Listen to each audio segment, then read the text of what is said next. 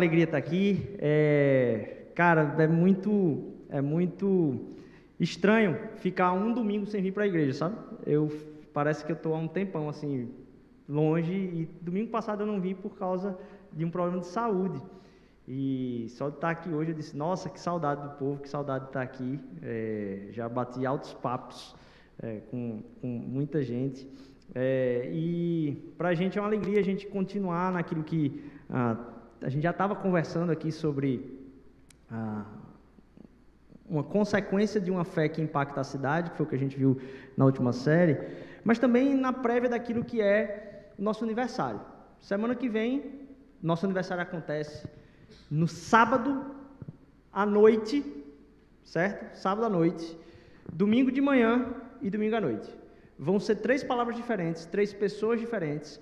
Uh, na verdade, quatro, porque se você é voluntário, você serve em qualquer time, em qualquer time que você sirva, a gente vai ter um tempo especial aqui no sábado, das quatro às seis, certo? A gente vai ter um tempo aqui com o pastor Diego Caragulian, é, que é pastor lá na ponte, ele vai estar tá, ah, trazendo uma mensagem especial somente para quem está servindo em alguma equipe nossa. É, de noite a gente vai ter o pastor Anderson, lá da Igreja do Farol. Domingo de manhã a gente vai ter o pastor Marcondes, é, da Igreja Episcopal. E à noite a gente vai estar fechando aqui com uma grande festa novamente. Então, sábado à noite, não, olha, muda a data aí do que você já marcou, vai, vai estar avisando, já tem um mês que a gente está, guarda aí 2021, guarda 2021, guarda 2021. Sábado à noite, domingo de manhã e domingo à noite. Uh, tarde e noite, né? 5 horas da tarde, é mesmo horário, certo? Então, domingo, mesmo horário do culto da manhã também, 10 e meia da manhã, é, e domingo à tarde, às 5 da tarde, a gente vai estar aqui nesse tempo ah, de festa. Eu queria já avisar você que no sábado à noite, a gente vai começar esse tempo ah, como quem reúne para partilhar da mesa mesmo. Então você vai poder trazer comida, certo? No sábado à noite, se você quiser trazer, domingo de manhã a gente já faz isso normalmente, então já é automático. Mas no sábado à noite você pode trazer ah, alguma comida que a gente vai estar partilhando isso aqui. O culto vai ser realmente uma partilha ah, de mesa, então vai ser muito especial. É, não deixa de estar presente aqui conosco. Mas também lembra o pessoal do teu pequeno grupo, lembra. Hoje é um dia muito especial, né? E primeiro também, parabéns a todos os papais, todos os papais da Mosaico. Parabéns novamente. Deus possa abençoar a vida de vocês. Hoje é um dia de a gente estar tá com a família, muito, né? E eu peço orações também pelo meu irmão. Meu irmão é, é papai, está fazendo, está sendo o primeiro ano de dia dos pais dele e ele madrugou no hospital. E aí eu passei o dia todinho com ele no hospital. Então, primeiro dos pais dele, ele está distante do, do bebezinho dele. Então, peço orações. Ah, provavelmente daqui eu volto para lá de novo para ficar com ele. Está com um problema de dor de cabeça. Então, peço suas orações especiais aí também para a vida do Daniel, meu irmão. Mas, de novo, a gente tem falado aqui durante um mês. E se você não assistiu essa série, por favor, vá lá no YouTube, vá lá no Spotify, vá lá no Apple Music, vá lá no Apple Podcast lá no Deezer, não sei, Google Podcast, qualquer coisa que você tenha aí de assistir áudio de podcast, ou então o próprio YouTube, e você segue lá. Vícios e Virtudes foi a última série que a gente falou aqui. E a gente tratou sobre uma fé, uma fé que ela é tão poderosa que ela tem como transformar a sociedade naquilo que inclusive a sociedade sonha. Aquilo que a sociedade sonha não tem recurso naquilo que a sociedade sonha as bases dos seus pensamentos, de onde vem, ah, vamos dizer assim, os seus credos escondidos, não tem poder transformador para restaurar e transformar a cidade naquilo que a própria sociedade sonha. E a gente falou de uma fé que é poderosa para fazer isso. Gastamos aí cinco domingos durante o mês de julho inteiro falando sobre uma fé que consegue atingir a sociedade naquilo que são as suas mais profundas crenças, por isso uma série tão densa. E também ela consegue desmistificar alguns ídolos que a gente pode ter a respeito da nossa própria fé e tentar esconder a nossa fé. No domingo passado, quer dizer, a gente finalizou essa série, no domingo retrasado, falando da oração de Jesus pelo bem comum da sociedade. Uma oração que atinge toda a história dos seus discípulos. E como isso poderia transformar a sociedade num lugar aprazível, num lugar onde era alegria estar presente naquele ambiente pela vivência do evangelho profundo, inclusive em unidade da igreja, da família. Hoje, eu vou dar uma sequência no que foi trazido semana passada sobre o Salmo 22. A gente viu que essa fé, primeiro, ela é capaz de transformar o mundo. Mas a gente viu que ela é capaz de encontrar a gente nos lugares mais escondidos da nossa própria personalidade, nos lugares de maiores angústias, nos lugares de maiores sofrimentos. Essa fé encaixa nesses lugares. Hoje, eu quero falar a respeito de que tipo de fé é essa que faz com que o mundo seja transformado. Porque tem um erro, não é a fé por si só, não é uma fé que transforma o mundo. Não é qualquer fé que transforma o mundo, porque a gente falou que a fé no Evangelho, o Evangelho tem poder para transformar a sociedade. Mas tem muitos evangelhos sendo falados. Então não é a fé pela fé que transforma a sociedade, mas ah, existe algumas mentiras que a gente traduz ao pensar sobre fé que impede que essas transformações aconteçam. E eu vou trazer isso aqui de maneira muito, ah, para mim, muito preciosa, porque essa para mim é uma palavra muito pesada para mim, para o meu coração. Espero que seja para o seu também. E ela antecede um pouco aquilo que a gente vai tratar no próximo domingo também, no dia do aniversário. Então, ela preparando o terreno, ela é uma pancada, preparando o terreno para o que a gente vai ver também no próximo domingo. Na verdade, é, eu fui construindo a, a, pregação e vendo, poxa, não vai dar para ser esse final de semana. Então eu, eu separei, coloquei um pedaço lá no outro domingo e refiz aquilo que achava que deveria ser esse terreno preparado para a gente pensar isso no próximo domingo. Eu quero falar hoje, então, sobre uma fé que transforma a sociedade, uma fé que transforma a, o seu quarto e o seu abrigo diante de Deus, mas não é qualquer fé.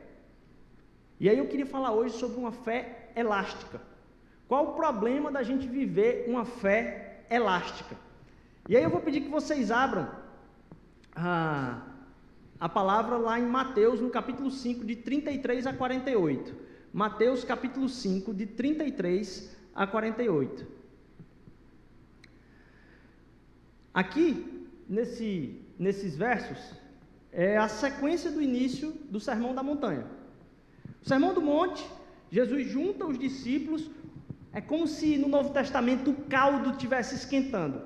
Jesus é batizado, ele é levado para um tempo de tentação no deserto. Dali do deserto, após o tempo de 40 dias de tentação, ele sai pregando as boas novas do Evangelho, dizendo: ó, é chegado o tempo, o reino de Deus está à sua mão, ele está perto de você. Arrependam-se, creiam neste Evangelho, na boa nova de que o reino é chegado. E ele começa a falar isso e as pessoas vão se juntando, vão se juntando, se juntando, se juntando. Ele começa a chamar os seus discípulos e daqui a pouco o negócio começa a ficar famoso. Toda cidade que eles vão, eles começam a passear por muita cidade, começa a juntar gente. E aí Jesus, em um dos momentos, dizia, rapaz, deixa, peraí, deixa eu parar aqui.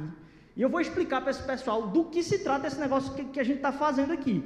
Esse pessoal precisa ter uma ideia de onde é que a gente quer chegar com isso. Do que é que isso que eu estou falando aqui representa na história do universo. Aí ele junta todo mundo, está indo de cidade em cidade. Cada cidade que ele vai, muita gente o acompanha. Cada cidade que ele vai, muita gente o acompanha. Opa, o caldo está esquentando. Vamos juntar aqui o pessoal e vamos falar aqui a respeito do que é esse reino de Deus. E ele começa: bem-aventurado, bem-aventurado, bem-aventurados, bem-aventurados. E aí ele continua ainda em Mateus capítulo 5 dizendo isso: Vocês também ouviram o que foi dito aos antigos. Não faça juramento falso, mas cumpra rigorosamente para com o Senhor o que você jurou. Eu, porém, lhes digo: não jurem de modo nenhum, nem pelo céu, por ser o trono de Deus, nem pela terra, por ser o estrado de seus pés, nem por Jerusalém, por ser a cidade do grande rei. Não jure pela sua cabeça, porque você não pode fazer com que um só cabelo fique branco ou preto. Que a palavra de vocês seja sim, sim, não, não. O que passar disso vem do maligno. Vocês ouviram o que foi dito, olho por olho, dente por dente. Eu, porém, lhes digo: não resistam ao perverso. Se alguém lhe der um tapa na face direita, ofereça-lhe também a face esquerda. Se alguém quer processar você e tirar-lhe a túnica, deixe também que leve a capa. Se alguém obrigar você a andar uma milha, vá com ela duas. Dê a quem lhe pede e não volte as costas ao que lhe pedir emprestado. Vocês ouviram o que foi dito: ame o seu próximo e odeie o seu inimigo. Eu, porém, lhes digo: amem os seus inimigos e orem pelos que perseguem vocês, para demonstrarem que são filhos do Pai de vocês que está nos céus. Porque ele faz o sol nascer sobre os bons e vir chuvas sobre os justos e injustos. Porque se vocês amam aqueles que os amam, que recompensa terão? Os publicanos também não fazem o mesmo? E se saudarem somente os seus irmãos, o que, que estão fazendo demais? Os gentios também não fazem o mesmo? Portanto, sejam perfeitos, como perfeito é o Pai de vocês, que está no céu.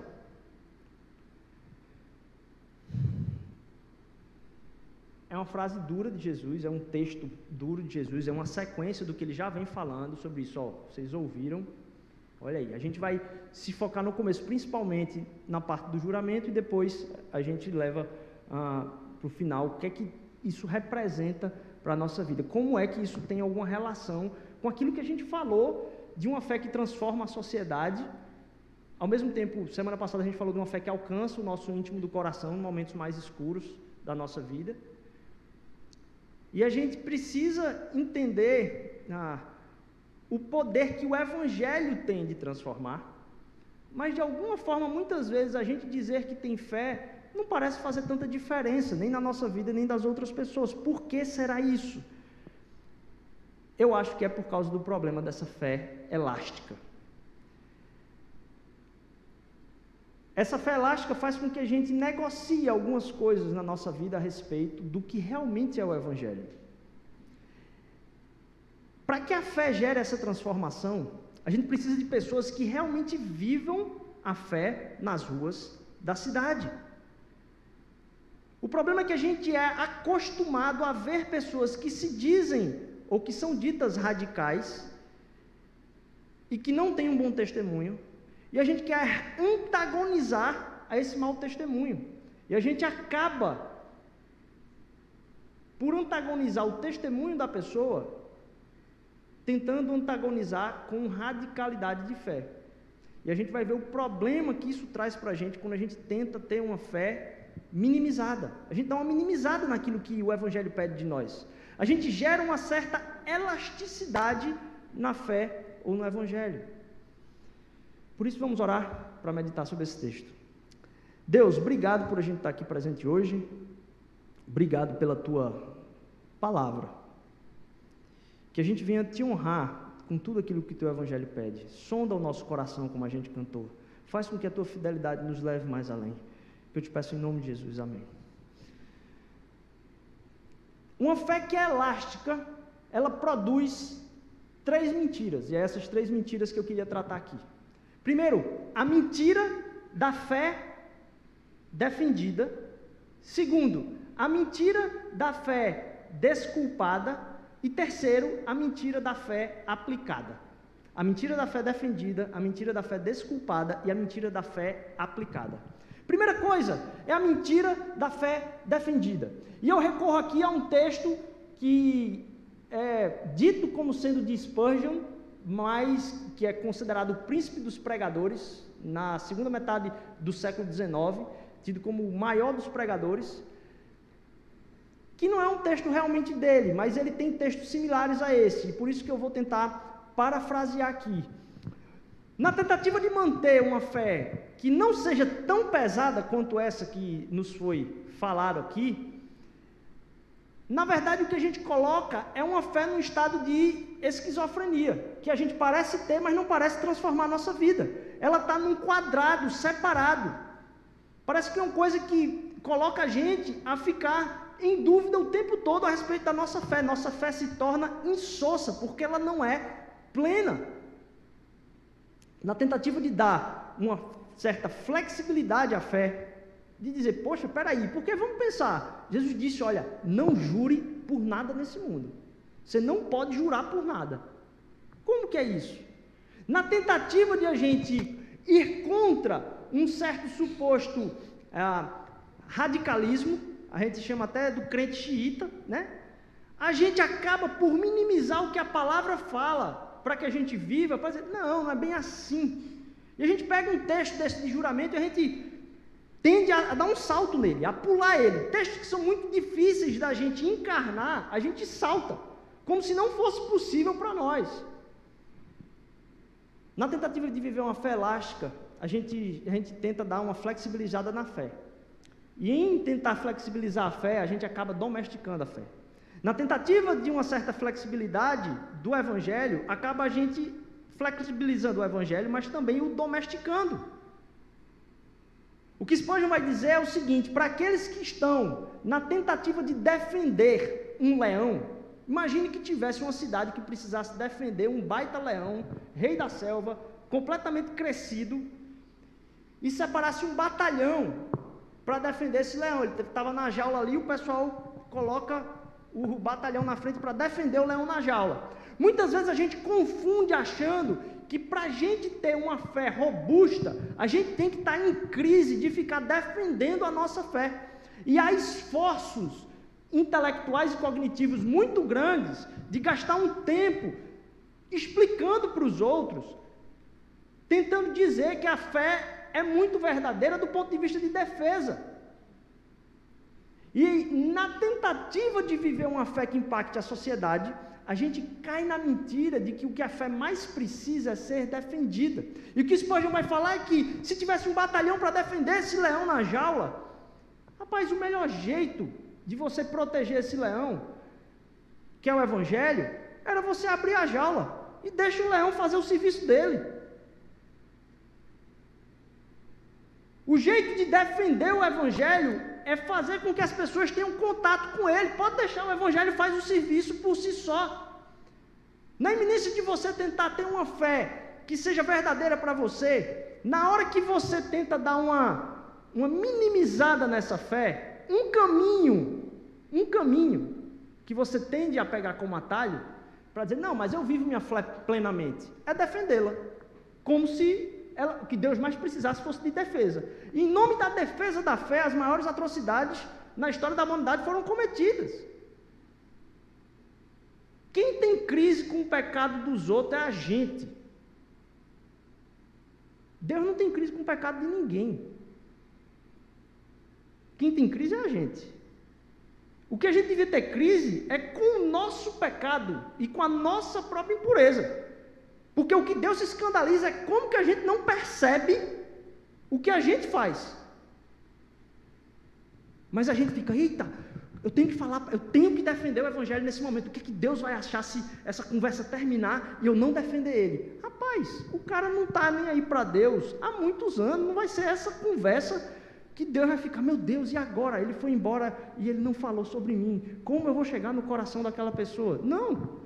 Deus dá oportunidade para você de participar com Ele, no amor que Ele tem, no chamado que Ele tem com aquela pessoa, muito antes de você ter a conversa com ela. Relaxe sobre o pecado dos outros, entre em crise com o seu. Porque aí o seu coração precisa se prostrar diante de Deus em pleno arrependimento e dizer: Meu Deus, que graça é essa? Que mesmo eu sendo desse jeito, isso deve gerar uma tensão uma crise na gente. Mas por que a gente dá uma minimizada na fé? Para compensar a minimizada que a gente dá na fé, a gente pega o caminho da mentira da fé defendida. Que é a gente entra pelo caminho de querer dizer o quanto a nossa fé é intelectual. O quanto a nossa fé. Não, rapaz. O que a fé precisa é ser vivida. Uma fé defendida sem ser vivida não adianta. É por isso que muitas vezes a fé se torna insossa. Porque a gente acha que a fé é um conjunto de ideias. Jesus teve um encontro conosco, mas agora deixou de ser um encontro, Jesus vai para outro lugar e agora passa a ser um conjunto de ideias. Não continua sendo Jesus e o nosso encontro com Jesus. E por isso a fé precisa ser vivida. No tratamento de uma fé elástica, que a gente dá uma espichada assim, não, não é bem assim não. Com medo talvez de parecermos com talvez alguma pessoa muito fundamentalista, muito severa com os outros, e a gente vai ver que isso não existe, muito severa com os outros, a gente vai dizer: não, não é bem assim, não é por aí não. Um dos exemplos é como a gente se depara com coisas como essa: juramento. Não pode ter juramento. Por que, que, é difícil de entender esse trecho do juramento? E aqui eu recorro a uma figura que foi muito ipsilitras e radical na sua fé, chamada Dietrich Bonhoeffer. Ele era um teólogo alemão, foi morar nos Estados Unidos. No meio da guerra, viu, poxa, a Alemanha está sofrendo pra caramba, as pessoas estão deixando que tudo isso aconteça e eu estou aqui no bem bom nos Estados Unidos, ensinando bem demais aqui, as pessoas gostam de mim. Decidiu voltar para a Alemanha e manter um, uma tentativa de matar Hitler. Descobriram ele, ele morreu enforcado em abril de 45. Veja, abril de 45, um pouco antes do fim da guerra. Tem lá, eu, essa semana eu estava pesquisando no New York Times, tem a lista que Hitler guardava dos, dos últimos, ah, dos últimos ah, assassinados foram enforcados por causa de um complô descoberto. E o nome dele está lá, o pastor Dietrich Bonhoeffer, na lista de, na lista de Hitler. E aí, é, Bonhoeffer, ele tem um livro muito, muito bom, que chama O Custo do Discipulado. Nele ele vai tratar sobre esse problema do juramento. Ele diz, por que é tão difícil entender sobre esse trecho do juramento? A gente gera uma certa folga ou elasticidade para tentar talvez defender o conforto que a gente já tem. Estou parafraseando, certo? Não é, estou lendo não, o que ele escreveu não. A gente tenta manter um conforto do que a gente acha que é uma fé que dá para a gente viver. Então a gente vê qual é a fé que dá para a gente viver e aí a gente vê qual o tipo de fé que a gente vai ter na vida. A gente vai ver que esse é o problema da pergunta. A gente começa perguntando errado. E a gente abre uma brecha, dá uma elasticidade para a questão, porque qual é o problema do juramento? Veja, juramento era uma coisa que acontecia no Antigo Testamento. Ele fala: ó, não jureis nem lá por trás, nem agora, nem pelo futuro, não jure por nada, nem pela sua cabeça, por nada. O problema é que lá em Levítico, capítulo 19, imagine os ouvintes, não façam juramentos falsos pelo meu nome. Levítico 19, 12 pois vocês estariam profanando o nome do seu Deus, eu sou o Senhor. Então, não é que no Antigo Testamento não pudesse ter juramento, não podia ter um juramento falso. Mas qual é a questão do juramento? É porque o juramento, ele é o decreto de que existe mentira no mundo. Juramento só existe porque a gente diz que existem falas que podem ser verdade e existem falas que podem ser mentira. Uma pessoa jura para dizer que esta minha fala está em uma outra categoria. Uma categoria que eu garanto não é mentira. Isso significa que há uma permissão de haver uma fala que seja mentira. E Cristo Jesus está elevando o nível aqui, dizendo: meu amigo, quando fala é sim, sim, não, não, ora, não tem como eu dizer que pode existir mentira no mundo. Então não jurem.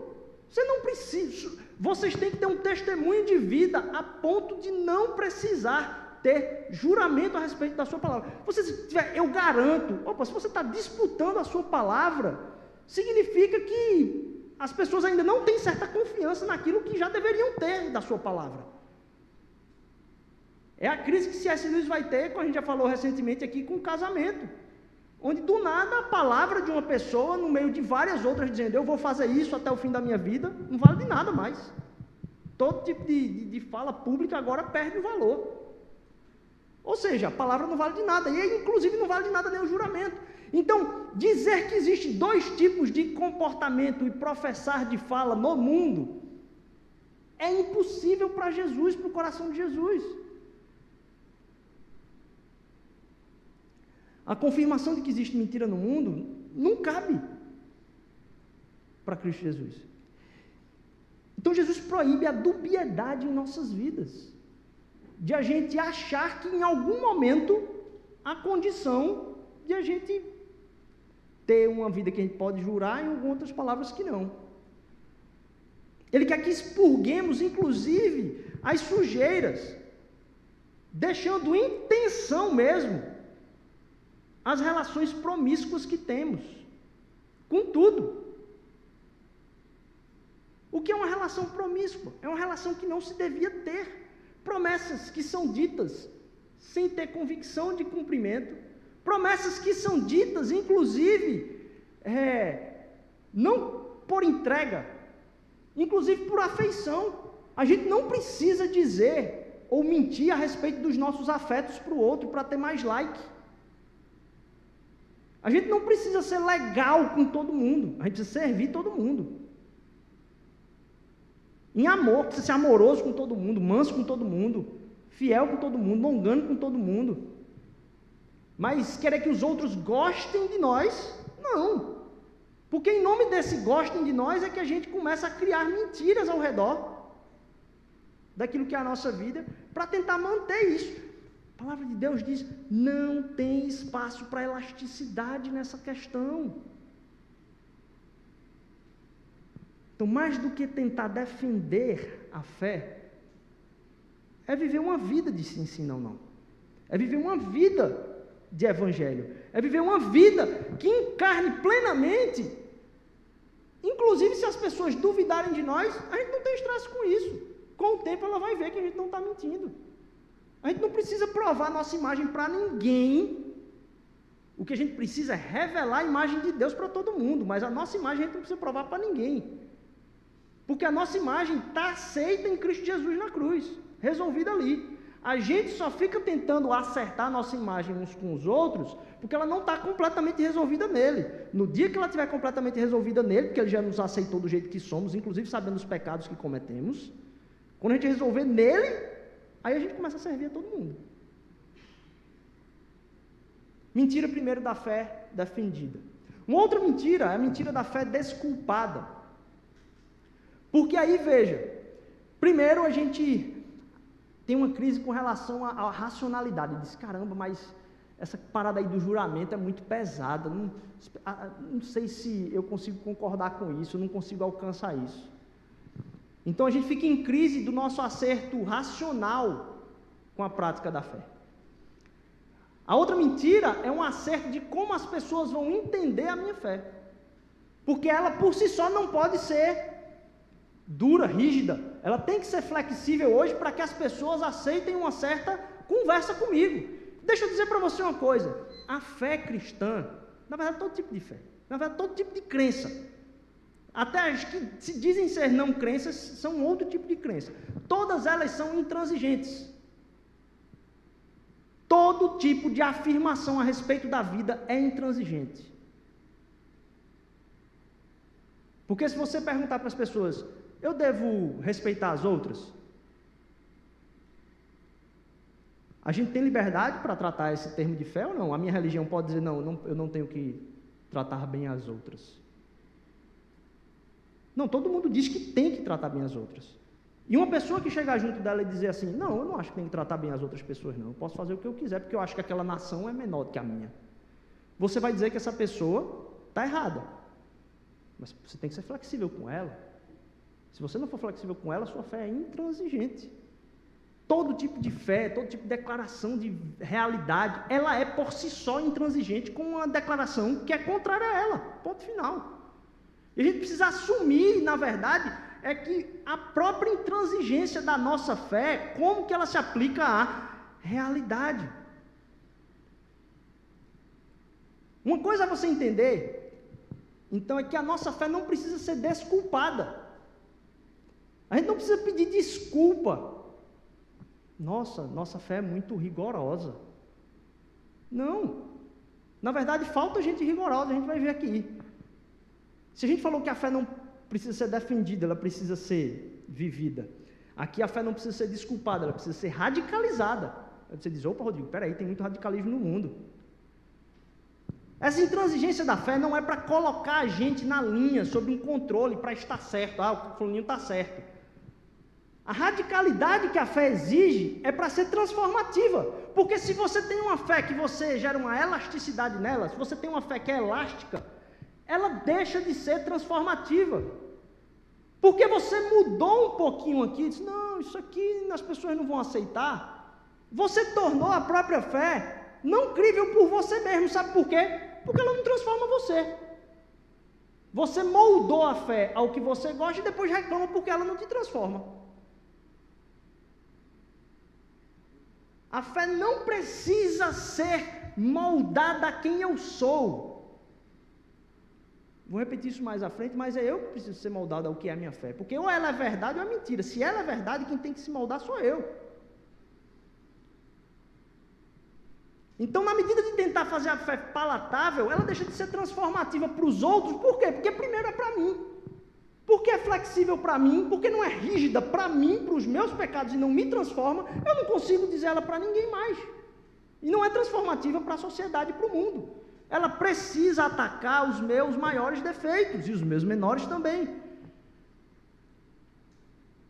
A intransigência, então, não é para colocar na linha, sob controle. A radicalidade é que é para colocar como uma transformação da minha vida. Parece que a gente está travando a porta para as pessoas.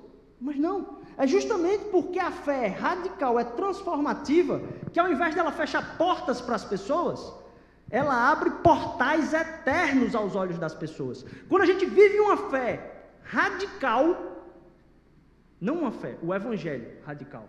Por isso que não é qualquer fé. Quando você vive o Evangelho na sua radicalidade, portais eternos se abrem para os olhos das outras pessoas, que elas entendem como é que uma pessoa se entrega por outra dessa forma. Não faz sentido, ela não está ganhando nada com isso. E ela está feliz em perder tudo. Mas é porque ela já encontrou o que ela precisava e tem tudo em Cristo Jesus. Esse compromisso abre portais eternos aos olhos das pessoas. A fé radical e intransigente, porque toda fé é, não fecha portas. Pelo contrário, no afã de achar essa elasticidade, essa flexibilidade, essa elasticidade parece abrir portas, mas na verdade nós somos iludidos, porque ao invés de abrir portas, a gente troca portas por espelhos. Você já visitou um, um apartamento em decoração? Já viu a quantidade de espelho que tem no apartamento em decoração? Aquilo é para o quê? Os arquitetos aqui podem me corrigir. É para iludir a, a dimensão espacial do que aquilo ali me oferece. Então, se eu encho o lugar de espelho, eu tenho um reflexo do que já é, do que já está dentro. E se a gente pensar aqui em como que a fé precisa ser aplicada ao mundo, como a fé precisa ser palatável para o mundo, eu tendo, ao invés de pensar numa fé que vem da transcendência, que vem de fora do mundo, eu tento trabalhar a fé para que ela trabalhe aqui dentro do mundo, de uma forma que a pessoa fique confortável aqui dentro.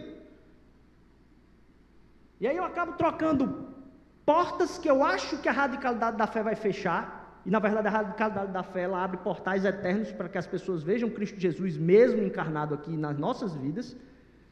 E na verdade eu troco essas portas por espelhos.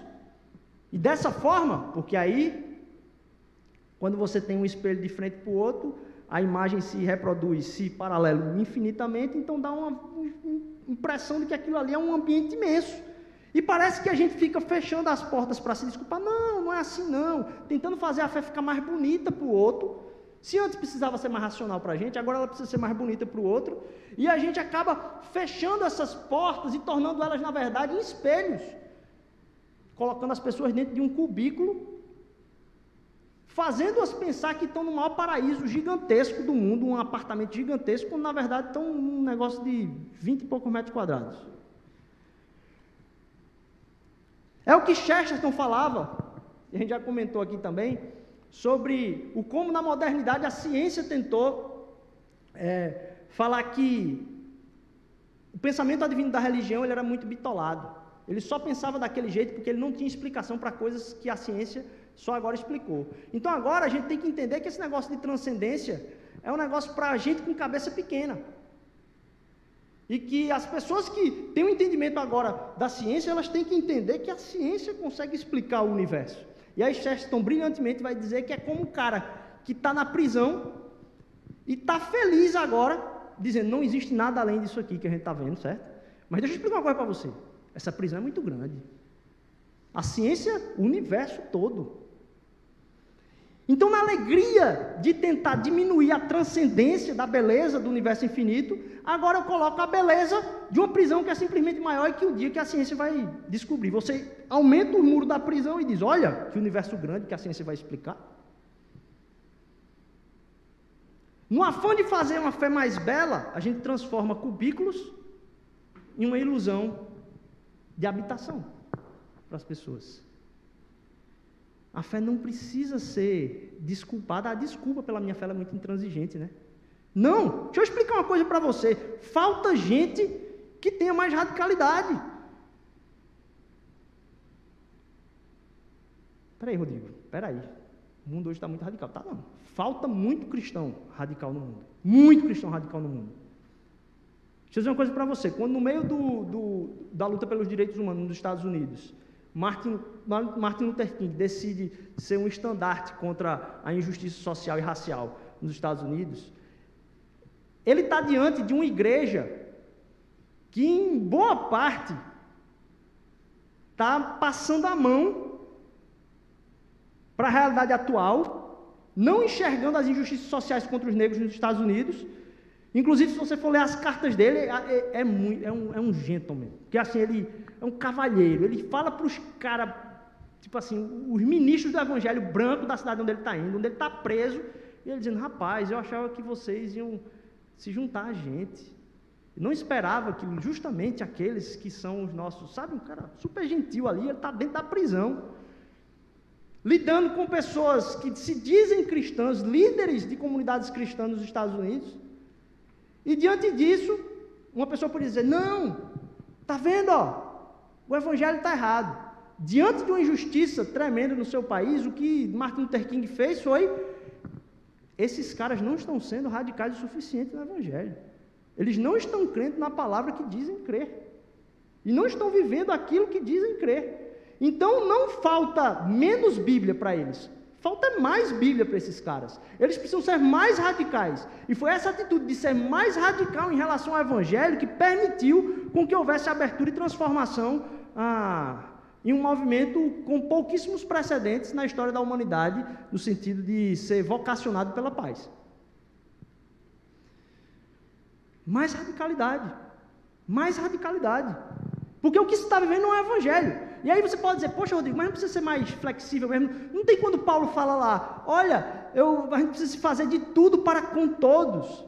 Isso não é partir para a elasticidade da fé, não. Isso é ser ainda mais radical, mais intransigente, mais rígido com relação ao Evangelho.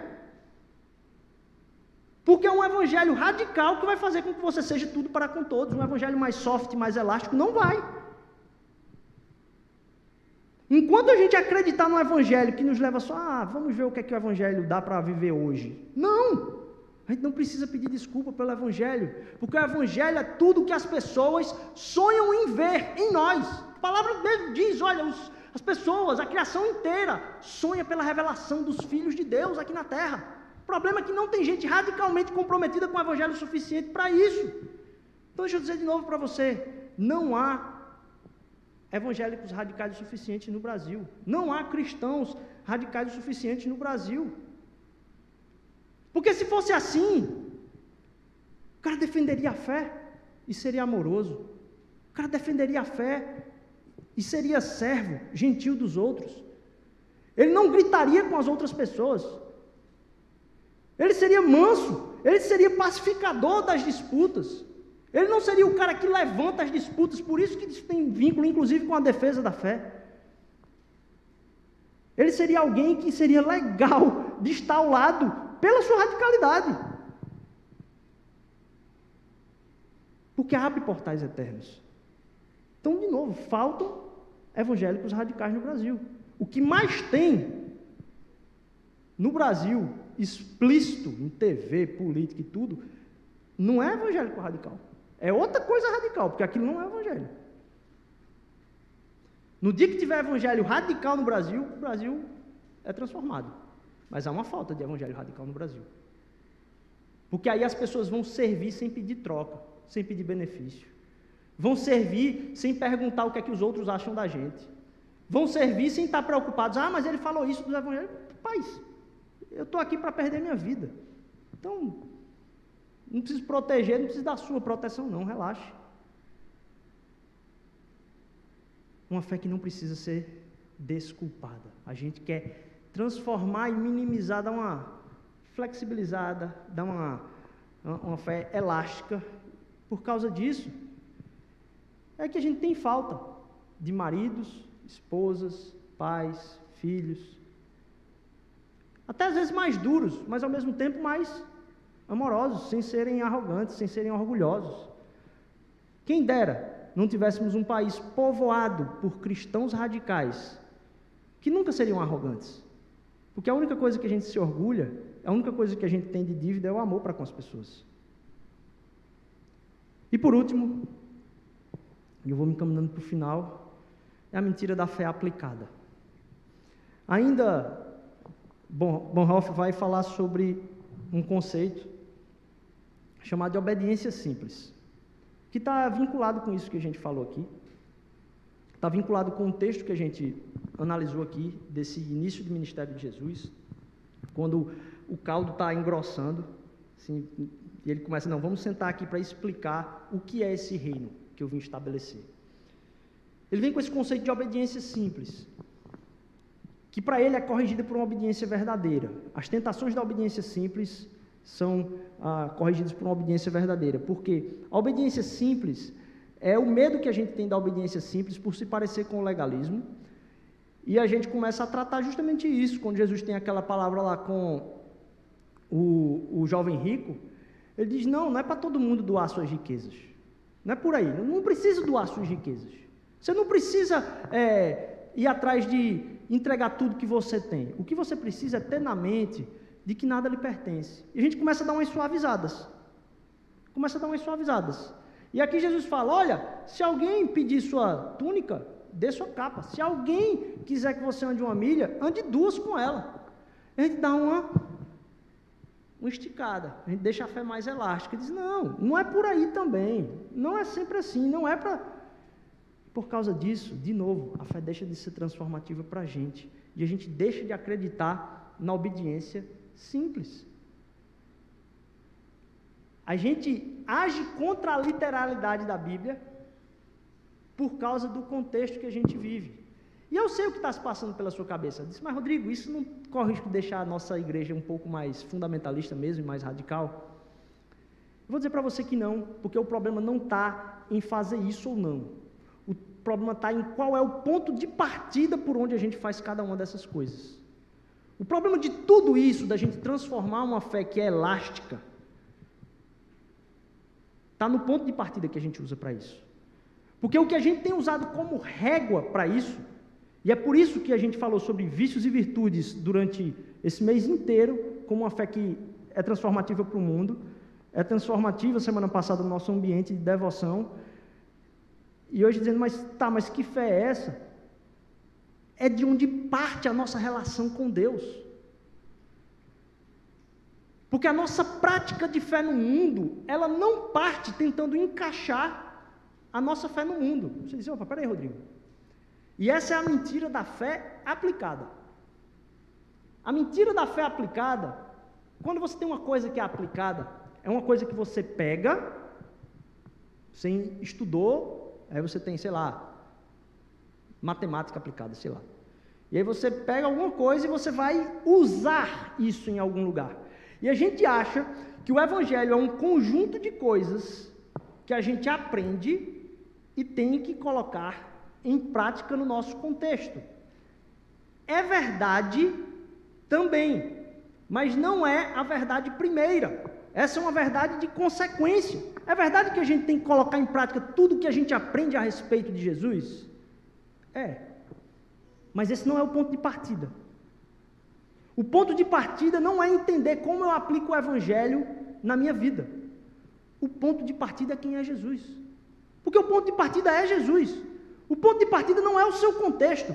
Então, um dos grandes erros para fazer com que a fé seja transformativa na sua vida e no mundo é porque o seu ponto de partida é como você pode usá-la.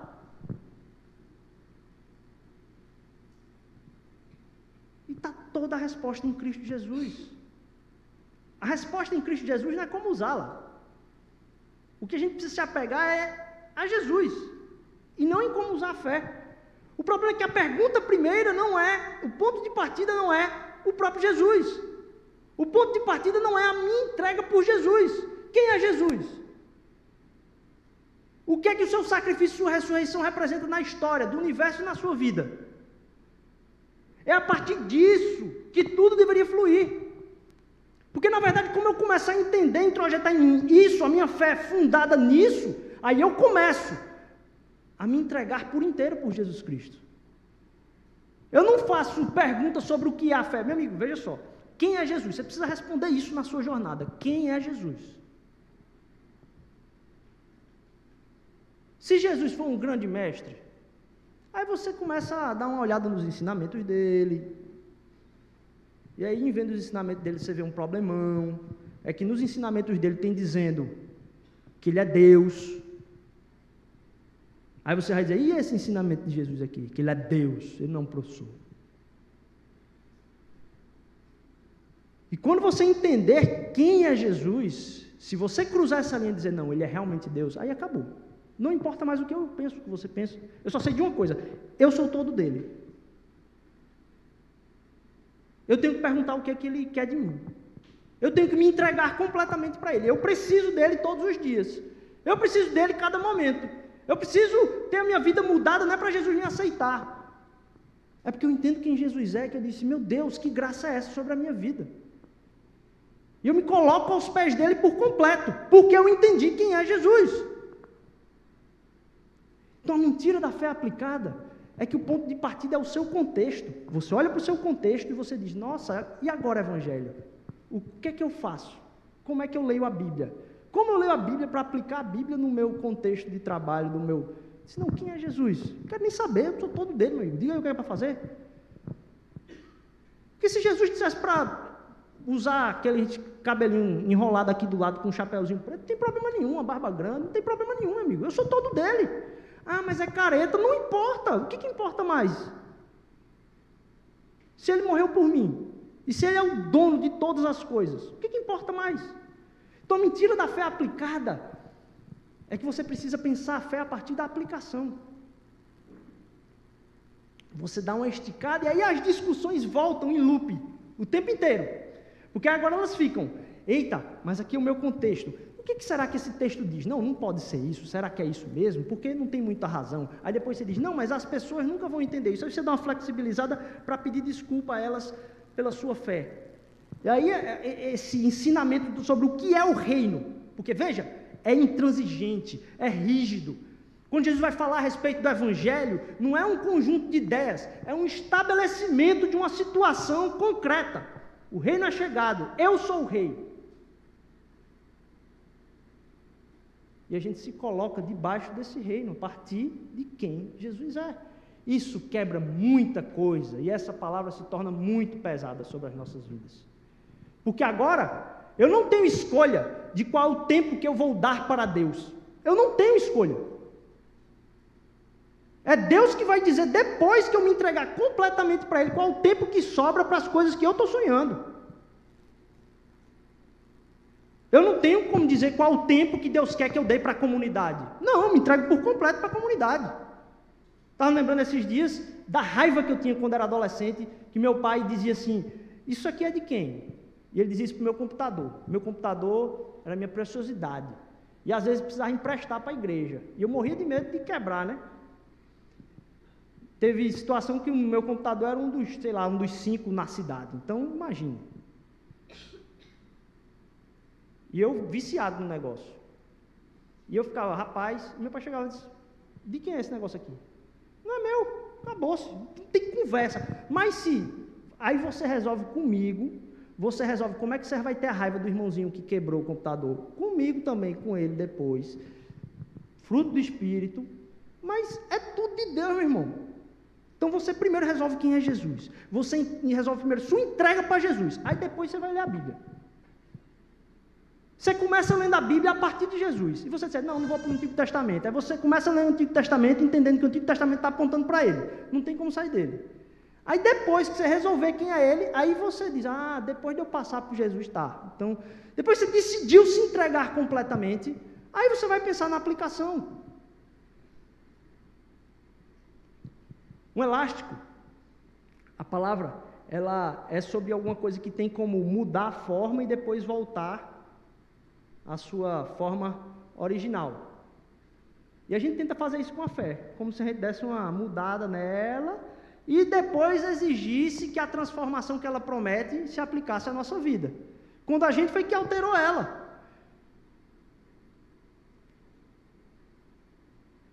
Uma coisa elástica é aquela que se adequa a tamanhos. Mas se a gente está pensando no Evangelho, em Cristo Jesus e na fé, quem é que é o elástico na relação? É a fé ou sou eu? Quem é elástico é a gente, meu amigo. Quem tem que se amoldar à realidade de Cristo, que é sobre tudo e todos rei, é a gente. Não é a fé que tem que se amoldar até ficar palatável para mim e para você. Não é uma rotina da igreja ou a rotina do que Deus pediu para você fazer no trabalho que tem que se amoldar a mim e a você, não. É você que tem que se amoldar a Cristo Jesus, se entregar por completo. Depois você pergunta o que você tem que fazer. E não resolve tudo o que você tem que fazer e diz: Jesus, como é que eu uso o meu tempo para o Senhor? Não, você entrega ele todo para Jesus. Aí depois você pergunta o que, é que você vai fazer da vida. Essa mente antilegalista,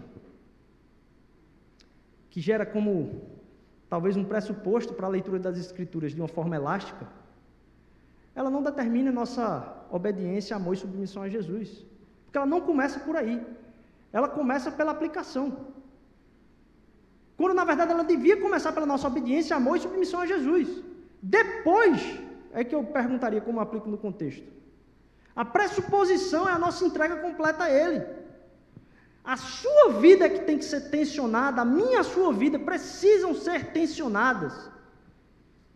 E não é a sua fé que precisa ser tensionada, é você que precisa ser tensionado pela fé.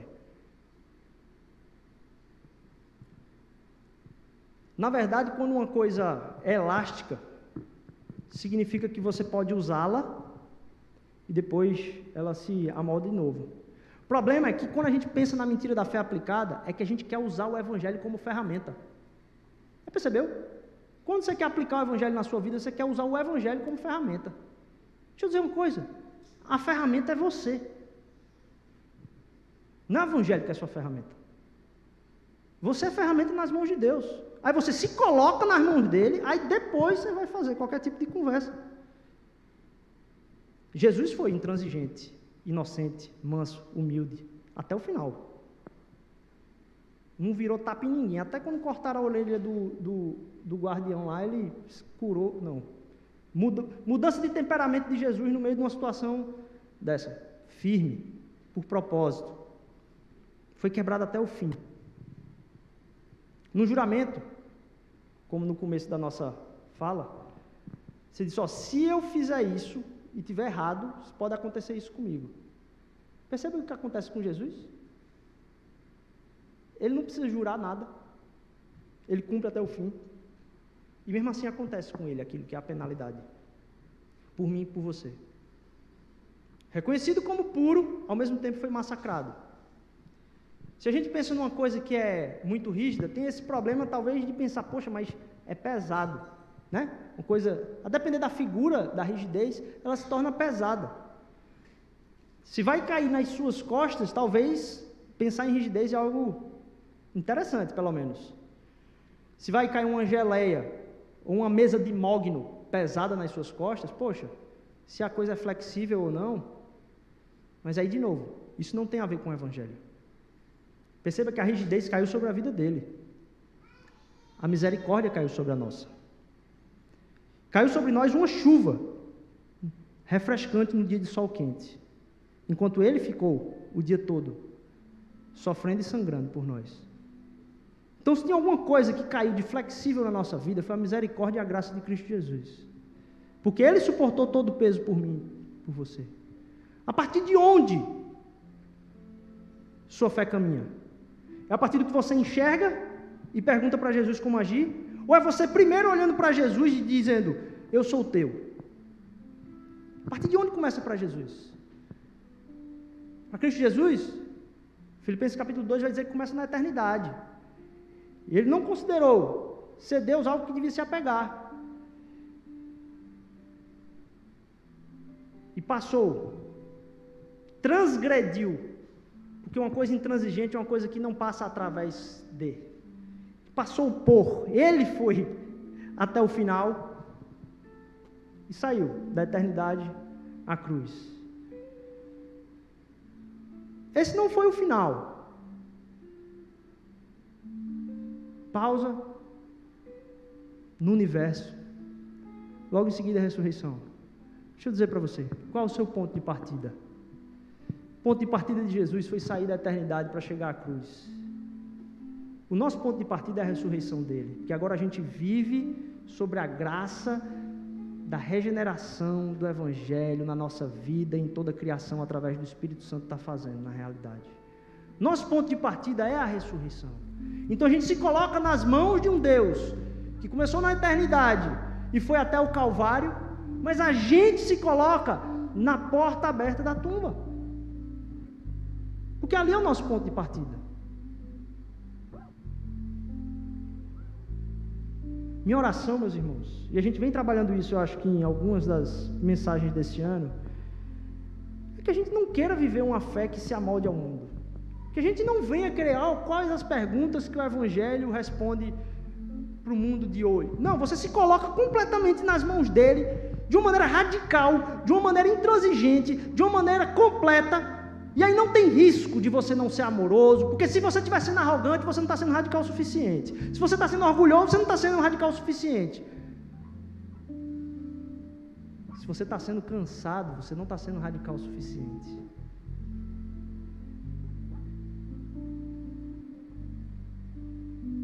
Que a alegria no Senhor é a nossa força. Que Deus possa trazer ao nosso coração uma fé firme no Evangelho.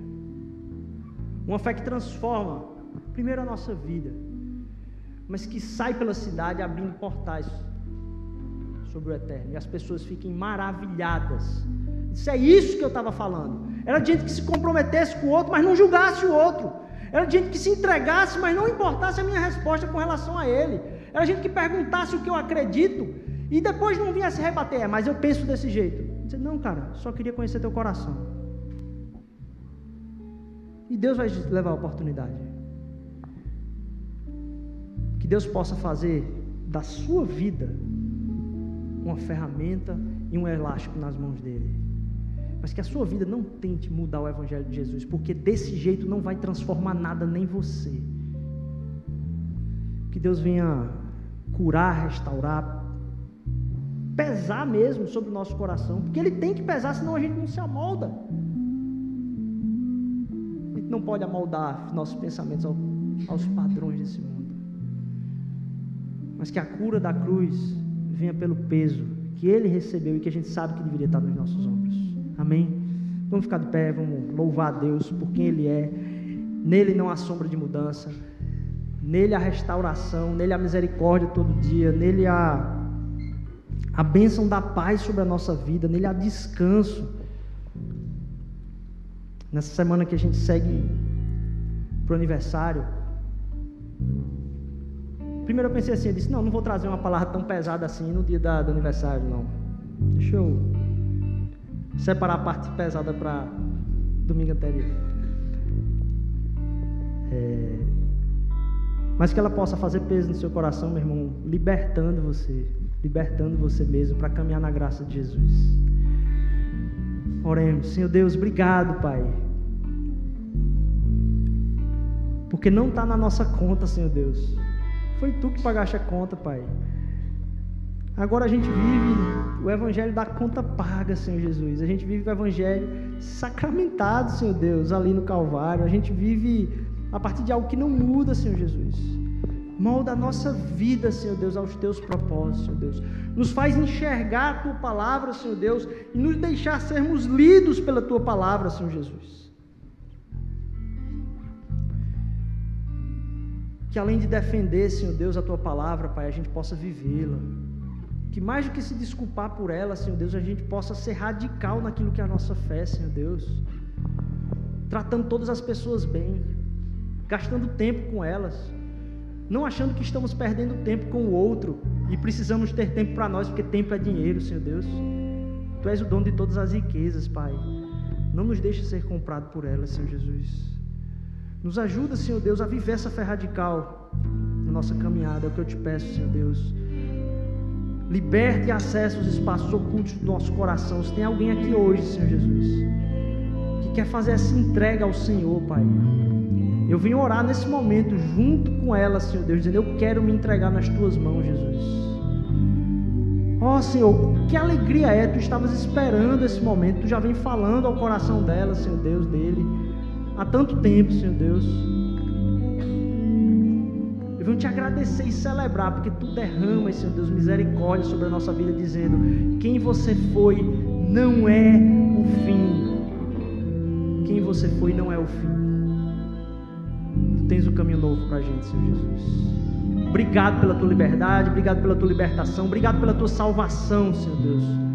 Porque a tua salvação, Pai, é o que nos coloca num caminho novo. Nos ajuda a ministrar misericórdia por onde formos. Em nome de Jesus, em nome de Jesus. Amém. amém.